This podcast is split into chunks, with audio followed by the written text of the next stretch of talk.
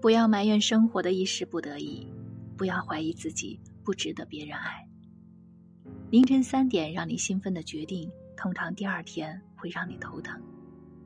二十来岁惊艳你的人，一般你都抓不住。太晚出锅的咕噜肉，八成肉老又塞牙；太快走出的十年，可能前面还有一个大坑等着你。万事万物都有时间和节奏，急不得，使不得。你得经历时间和自己的双重发酵，然后有一天，猛然明白，那些爱而不得，从来不是刁难，而是在丰富你的人生。只是当时你还小。